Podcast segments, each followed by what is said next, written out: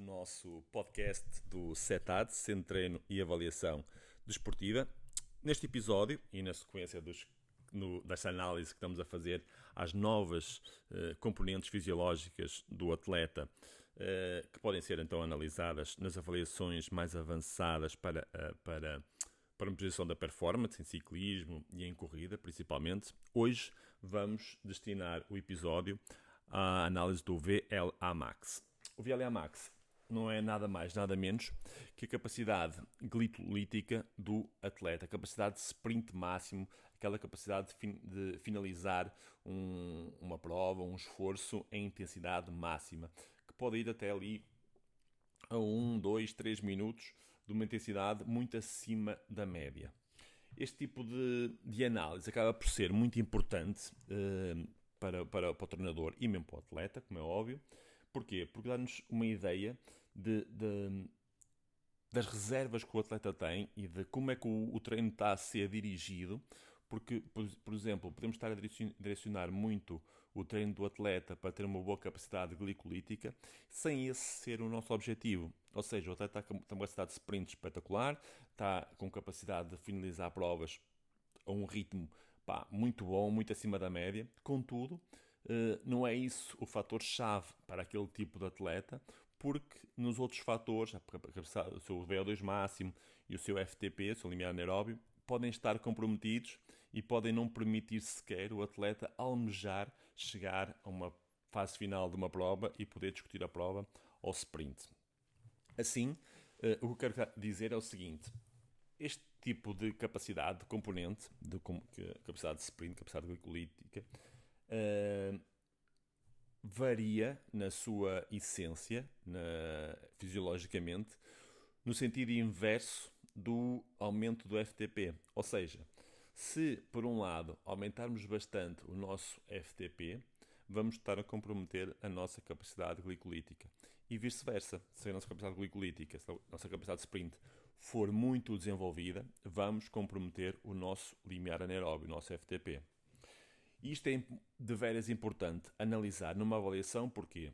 Porque, por exemplo, podemos fazer um bloco de treino espetacular, com o atleta ter excelentes respostas, aumentar bastante a sua capacidade glicolítica, mas, pelo contrário, o seu FTP ficar estagnado ou até baixar ligeiramente. Isso vai nos dizer o quê? Que temos que analisar o que esteve para trás, verificar ao certo uh, o, a quantidade de treino que nós fizemos uh, acima do limiar, que foi de desenvolver então e induzir esse aumento da capacidade glicolítica, e reduzir isso nos treinos agora que vamos ter no, no futuro, nos próximos dois meses, oito semanas, seis semanas, e promover mais o trabalho de FTP. Isto para quê? Para que esta componente baixe, se é isso que nós queremos, para subir, para permitir que o FTP possa subir.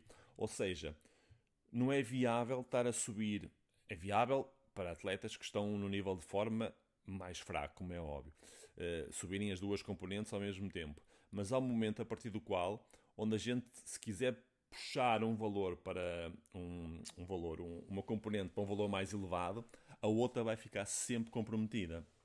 E depois é aqui que vamos distinguir aqueles atletas uh, fora de série que conseguem ter um bom FTP e ao mesmo tempo um, uma capacidade glicolítica também uh, elevada. Uh, é claro que não existe, não, não existe a hipótese de estarem os dois valores, dois parâmetros, num, num, num, num nível uh, demasiado alto em ambos os setores, não é? Mas que uh, pode ter um FTP muito bom uh, ou excepcional em relação ao comum dos mortais como nós e depois uma capacidade de sprint fantástica. É por isso que, normalmente, por exemplo, um, os denominados sprinters, e isto era algo que ia, que ia sendo estudado já uh, há uns 20 anos atrás, no tempo de, de, das minhas teses, em que distinguia, sempre distinguidos os sprinters, os trepadores, os roladores, uh, mas não havia uma componente fisiológica na altura que nos permite, permitisse uh, distinguir ao certo qual era aquela uh, capacidade do sprinter ou como, ou como medir aquela capacidade do sprinter e que pudesse isso, por exemplo, estar a comprometer hum, as outras valências, como seja a capacidade de subir, subir ou a capacidade de rolar. Contudo, um sprinter é um atleta que acaba sempre por rolar em grupo e defender-se uh, durante uma prova, não é? Mas consegue chegar ao fim e atacar. Por outro lado, é um atleta que uh, numa subida uh, de, que seja discriminante em termos de performance para a geral do, dos atletas, não é? Vai ter necessariamente mais dificuldades. E isto, então, explica o porquê de, de, de haver essa discrepância entre conseguir subirmos o FTP e o, o VLA Max ao mesmo tempo. Porquê? O sprinter tem um bom VLA Max lá em cima, mas depois vai estar ligeiramente comprometido na capacidade de limiar aeróbio, na capacidade de subir, na capacidade de contrarrelógio.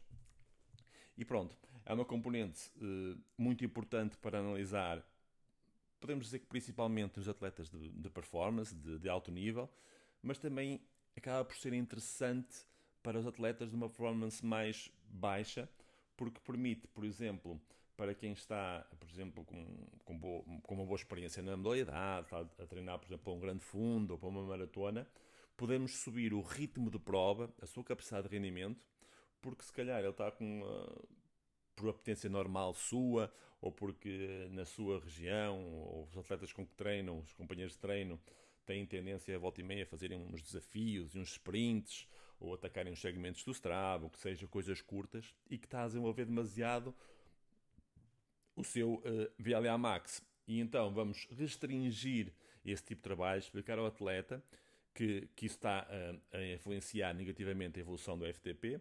O atleta acaba por diminuir o seu VLA max e o FTP por si só sobe de uma forma muito mais rápida e muito expressiva. E isso acaba por ajudar o atleta a ter uma performance muito melhor depois quando vai para uma prova com um grande fundo, para, um, para uma maratona ou para um triatlo. Por isso, mesmo para o atleta amador, pode ser muito importante eh, analisar este, este tipo de parâmetros.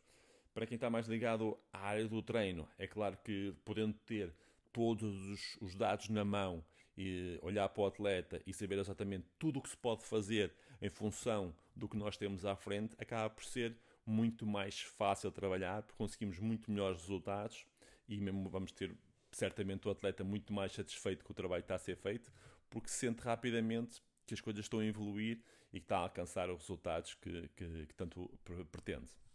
Obrigado pela atenção e bons treinos. Vemo-nos no próximo podcast.